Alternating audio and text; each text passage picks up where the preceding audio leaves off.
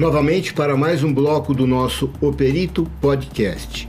Hoje o assunto é elevadores e para quem não me conhece, sou Ansel Lankman, responsável técnico pela Lank Engenharia, um escritório especializado em perícias em condomínios.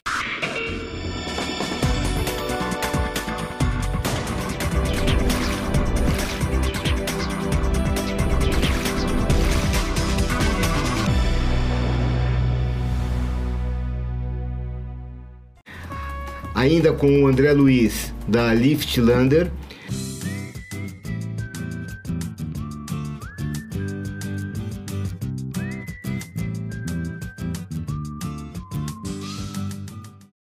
André, vamos falar um pouquinho sobre contratos de conservação. Nós já tocamos, demos uma pincelada no bloco passado. Uh, eu te pergunto uma, uma coisa. O ideal é que o condomínio feche contratos de conservação de elevadores com ou sem o fornecimento de peças. Se possível, tá? Sempre com fornecimento de peças. Aquela famosa cobertura. Por quê? Hoje em dia você sabe que a maior parte tudo é importado, né? E você no elevador, a maior parte das peças, elas são do quê? De aço, né? No mercado lá fora, ele é cotado em dólar né?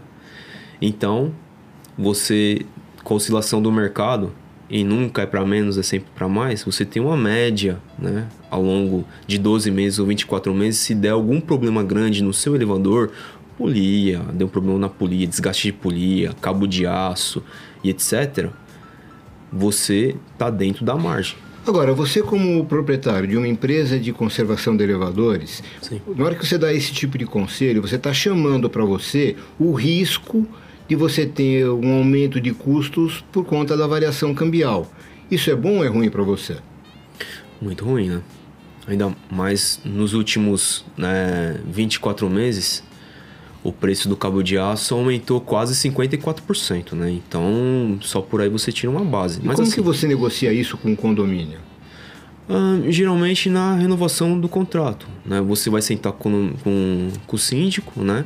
E você vai discutir aquilo que é bom para você e pro síndico também. Você tem que tá, ter um jogo de cintura também pro síndico nem sempre, né, aquilo que é o melhor para a empresa é o melhor para o síndico também. Mas de repente o síndico também tem que ter um jogo de cintura com, com você para de repente, de repente o cabo de aço subiu assim estratosfericamente muito mais do que devia e ficar complicado para você suportar aquele aumento. Você tem que chegar para o síndico e falar assim, olha, isso aqui subiu uh, de uma maneira anormal eu não tenho como absorver isso. Os, os, contratos que são feitos com fornecimento de peças, eles preveem alguma coisa a respeito disso? De repente o subiu demais, muito acima do IGPM ou acima de outros, outros índices baseados no que o contrato é baseado, Sim. tá?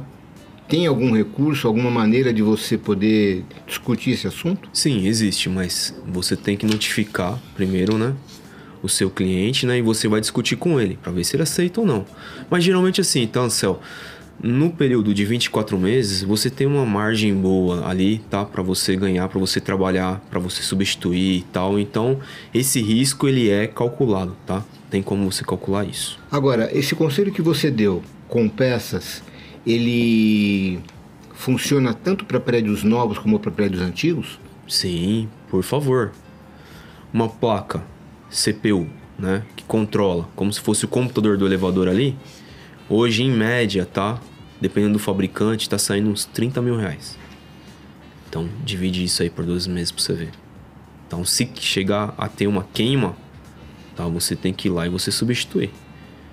Mas eu digo o seguinte, olha, o, o prédio onde eu moro é um prédio que tem, deve ter uns 70 anos, mais ou menos, de, de construído. Só isso. É um, é um garoto, né? E eu sei que quando quebra o elevador, né? Às vezes aquela peça não existe mais, a peça tem que ser fabricada. Tem, o cara tem que ir na oficina, no torno, fundir a peça. Enfim, é, ele tem que fabricar aquela peça porque não existe no mercado para comprar aquela peça pronta. Tá? E aí? Não é só isso. Deixa eu te trazer um pouco aqui, né? Vamos voltar lá pro carro, né? Antigamente, Qual era o carro mais barato que você tinha manutenção? Década de 80, década Ah, de 90? Fusca. Fusca. Né? Manutenção barata, carro durava. Só que hoje em dia, o que, que aconteceu com a mão de obra, a manutenção do Fusca? Virou um mercado especializado. Por quê? Porque aquele tiozinho lá que cuidava lá do Fusquinha lá atrás, lá, provavelmente ele já morreu.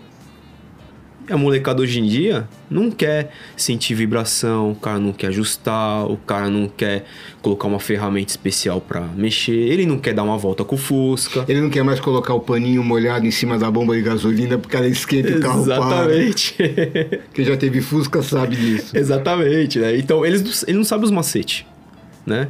Ou então catar né, o, o cabo de alguma coisa e fazer a ligação ali direto também, entendeu? Então ele não sabe fazer isso. Eu, eu já. Eu, eu, eu estava tocando uma obra em Atibaia e eu tinha uma Brasília velha que eu usava para o pessoal ir do lugar onde eles estavam alojados para a obra. Aí um dia o, a- o carro era tão velho, tão que, eu- que um dia o tanque de gasolina, tá? Ele estava todo podre, ele arriou de vez, vazou Nossa. tudo e tal. Para poder chegar numa oficina para poder trocar aquele tanque, o que, que nós fizemos? Peguei uma garrafa de cerveja, enchi de gasolina e fui uma mangueirinha dando no, levando direto pro motor, tal, pro carburador, que era, né, para poder, poder funcionar, né? Quer dizer, é, é, hoje em dia não dá mais para ter recursos assim, né? Olha, eu te dou um exemplo também de um carro também. Você puxou na memória também. Eu tinha também um carro também que você chegava com ele em qualquer lugar. Você tinha aquele relezão, sabe, de partida. Sim. Você catava ele, colocava no bolso, podia deixar o carro aberto. Quem ia ter um relé O daquele lá? cachimbo do, do Fusca. Era um rotor que Exatamente. ficava virando para dar o contato. Só que No na época no era o pessoal já platinado- andava. No platinado, né? Bom, agora voltando para a pergunta, a questão dos prédios antigos ou prédios novos. Para os prédios antigos também, você aconselha fazer contratos com peças? Sim, altamente aconselhável.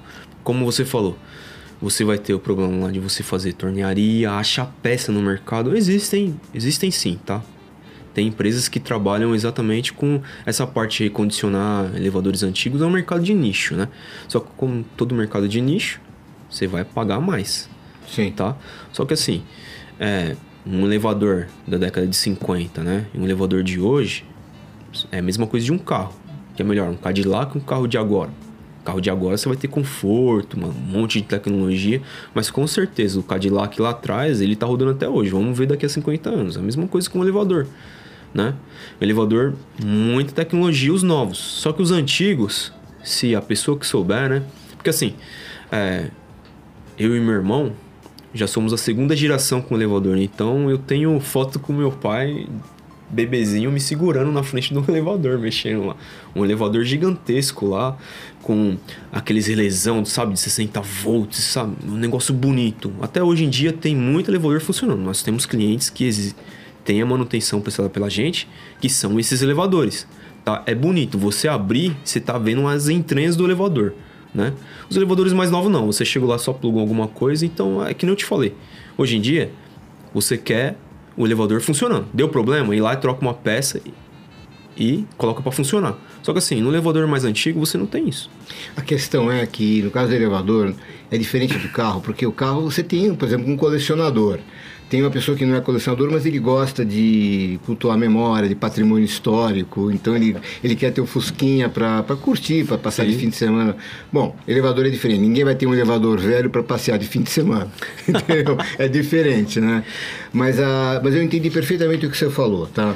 Ah, eu deixo para eu devo deixar para procurar peças que às vezes são difíceis de encontrar para quem é o profissional na área. Então não sou e inclusive para negociar o custo é, é óbvio que você vai saber é, aonde achar, aonde e conseguir fabricar mais barato uma peça Sim. antiga do que eu, do que uma pessoa que não tem o mesmo tipo de interesse, né? Então, mas assim, Ansel, às vezes, né, se você. É que eu falo o seguinte, pro síndico, né? Pega, né, faz o balancete. Quanto você gastou de manutenção? Quantas paradas esse elevador deu num período de 12 meses, de 24 meses? Será que não vale melhor você fazer uma reforma nele, uma modernização, um retrofit? Nós vamos conversar isso mais, mais para frente um pouquinho. Vou te fazer uma outra pergunta. Você aconselha que o condomínio faça um contrato de longa duração ou contratos mais curtos? Primeiro, eu acho que você fazendo um período bom seria o período de 12 meses. Um ano. Tá? Isso. Por quê? Faz o contrato. Porque geralmente você tem aquela cláusula, né, para você romper o contrato, né? Que existe a multa contratual, né? Então, se você faz um período muito longo, a multa contratual também ela é equivalente. Você né? pode compensatória. É, porque a- o condomínio pode estar descontente com a empresa e a empresa também pode estar descontente com o condomínio, com aquele Sim, equipamento que dá, claro. enfim, É. ou, ou com a utilização também. Nós vamos conversar um pouquinho sobre isso também. E não só isso também, né? Que nem você falou, né? É, é uma base de confiança. Às vezes quebrou a confiança de uma das partes, né? Então, é, se você já não tem confiança, o que eu falo para meus clientes é o seguinte: se você não tem confiança na gente, não trabalha com a gente, rescinde o contrato, entendeu? E vai para quem, né? Te achar melhor. É, o manter a harmonia do relacionamento eu acho que é fundamental e não é só para isso, é em, em quase todas as situações da tá vida da faltando hoje em dia no Brasil, né? Agora, uma outra pergunta, nesses contratos assim, tem algum tipo de pegadinha, alguma coisa que, que precisa ficar esperto? Ah, céu, tem muita, porque às vezes o cara vem lá, ó, eu vou fazer o contrato aqui com fornecimento de peças, né? Só que assim, aí você vai ler as letras miúdas lá. Ah, o contatinho da porta, que é 90% dos casos, né? Ele não tá dentro. O botãozinho lá também lá, ele não tá dentro.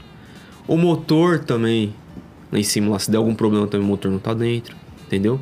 Então você tem que ficar muito esperto com isso aí. Eu fui, eu fui no, esse fim de semana até o Guarujá para ver, pra ver, um condomínio que estava com problema lá, com uma empreiteira que fazia lá.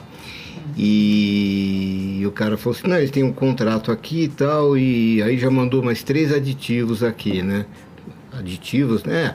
Inclusive essa empreiteira, o apelido dela aqui na cidade é, é aditivinho. Porque toda hora tem alguma coisinha a mais que o cara quer, alguma quer coisa. alguma coisa. Então, uma das dicas que você dá é procura ver se esses detalhes estão estão todos dentro, se depois você não vai ter surpresas no meio do caminho. Isso, que não te falei. Fecha o contrato, né? Não é na base né, do dinheiro. Fecha na confiança. Liga para os clientes de- desse fornecedor, você vai fechar a manutenção. Verifica como ele trata os fornecedores. Se, se é bom, liga para os clientes dele. Verifica como é que é, entendeu? Liga, né, que nem eu te falei. Vai na consultoria, contrato consultor. Vai numa consultoria independente e pergunta sobre essa empresa. Que geralmente eles vão te indicar uma empresa, entendeu? Uma empresa boa, Entendi. tá? Não, bem interessante mesmo. Marcel, Né? temos uma pergunta. Manda. Chegou agora, Lê? Acabou de chegar.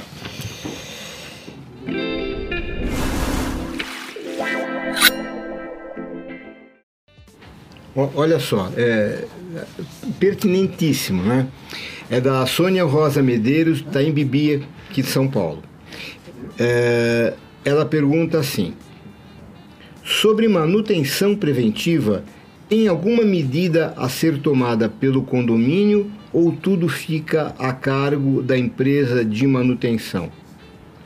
Pô, Sônia, muito interessante tua pergunta, viu? Porque é, vai, vai abordar o assunto de qual é a responsabilidade do condomínio na condução daquele equipamento. Você entendeu a pergunta? Sim. Imagina o seguinte, olha, você tem um carro, aí você tem um baita de um ladeirão, aí você desengata a marcha para economizar gasolina e deixa ele, deixa ele na banguela, tá? Bom, além de ser proibido, isso não é, não é seguro e tal, tem uma questão. Você vai gastar mais freios, porque você vai ficar controlando o carro só no freio e não no, na engrenagem do motor. Tá gastando combustível também, etc. É, entendeu? Então, o que acontece? Você não está fazendo a sua parte na manutenção coerente daquele sistema de freios. Tá? Então, a pergunta aqui da, da Sônia, da Sônia Rosa, é a seguinte, né? O que o condomínio pode fazer para melhorar a manutenção preventiva e a conservação daquele equipamento e não simplesmente jogar toda a culpa para a empresa conservadora? Não. Por lei, a empresa ela é obrigada a emitir o relatório da manutenção preventiva mensal. Tá. Então, entrou o técnico lá, ó, ele precisa verificar. Ele tem um checklist. Precisa verificar a porta, precisa verificar o nível de óleo do motor, precisa verificar o ruído da cabina e etc. E, fora isso daí, é, o que a gente aconselha sempre os nossos funcionários, pergunta, pergunta pro porteiro, zelador, entendeu? Tá entrando algum morador? Pergunta como é que tá a manutenção do elevador, se tem algum barulho, etc. Não, tudo bem, mas eu quero saber assim, Sim. o que o, o- o condomínio faz. Sim, por exemplo, ele, já- Uhum. ele por exemplo, eh, quem, quem vai quem vai administrar o nível do o nível de óleo é a conservadora. Não, não é o síndico, por exemplo. O que, Então. que ele pode fazer para Exatamente, judiar era daquele um- equipamento? Não onde eu- judiar do equipamento. Sim, aonde eu, que, eu, que eu queria entrar no, no, detalhe, tá? Ah, ele vai perguntar para o morador, etc., porque ele vai fazer um relatório. Toda empresa é obrigada a fazer o relatório de manutenção Sim. mensal, Tá. tá? Então, é, com a tecnologia, com o advento da tecnologia, até nas nossas OS, tá? O funcionário ele vai lá, ele abre a OS dele, que é eletrônica, pelo celular, tá? É registrado pelo GPS, porque senão ele não consegue abrir, tá? Que é uma segurança para o condomínio, tá? E ele vai, ele faz a manutenção, ele vai preencher todo o relatório de manutenção com todos os itens, assim como eu te falei. Aí ele vai colocar lá, ó, nos itens de observação, ó, o zelador tal falou que tem um barulho assim, essa, aquilo lá tá lá, tá? Tá no relatório dele. E fora isso daí, é batido uma foto também. Pra verificar, ó, eu mexi na ribimboca da parafuseta. Ou então a peça não sei das quantas tá dando problema, tá com barulho, tá com ruído. Se não tiver isso daí, pelo menos vai ser um relatório preenchido à mão, né?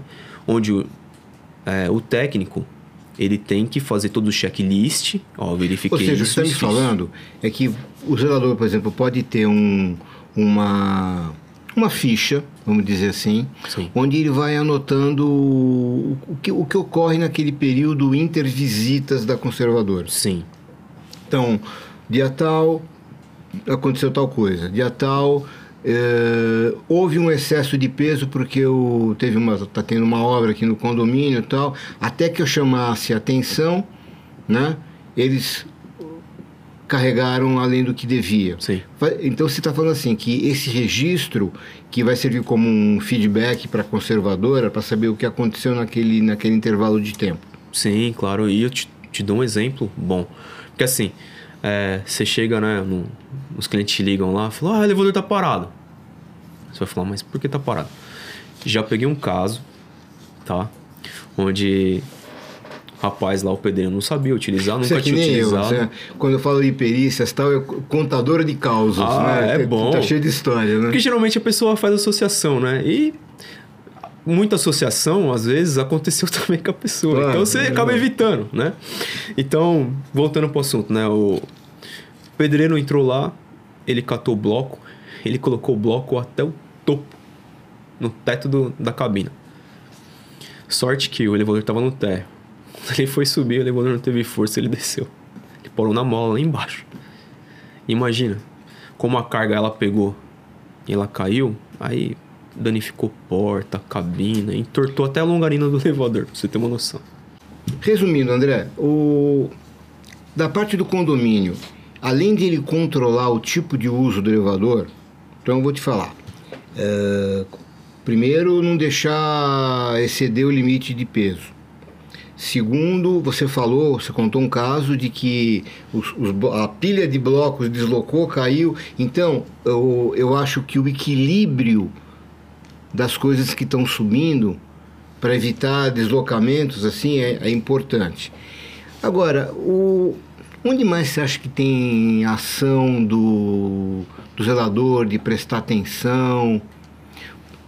Eu vou te dar, por exemplo, eu era moleque, eu adorava pegar o elevador e apertar todos os botões, só para judiar de quem ia fazer parada. Ou então apertar uma emergência que parar o elevador também, É. né? Como é que a gente pode se precaver? Isso, isso, isso obviamente, ela não é bom para o equipamento. Como é que você pode se precaver para que algum moleque chato como eu era não, não faça isso? É que geralmente fica por... a gente coloca o exemplo da criança, né? Mas geralmente causa mais problema de elevador é adulto, tá? Mas assim, vou utilizar o exemplo de novo de um carro. O carro é seu?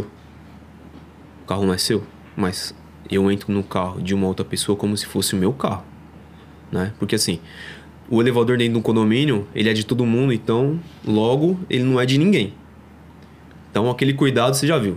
Ah, é um elevador mesmo lá, é, utilizado ah, mas aí tem um agravante, que o cara no elevador está sozinho, não está sendo vigiado, exceto quando tem câmera. câmera. Né? Tá, en- então ele está sozinho, ele acha que pode tudo. Então câmera é uma coisa essencial. excelente. Câmera.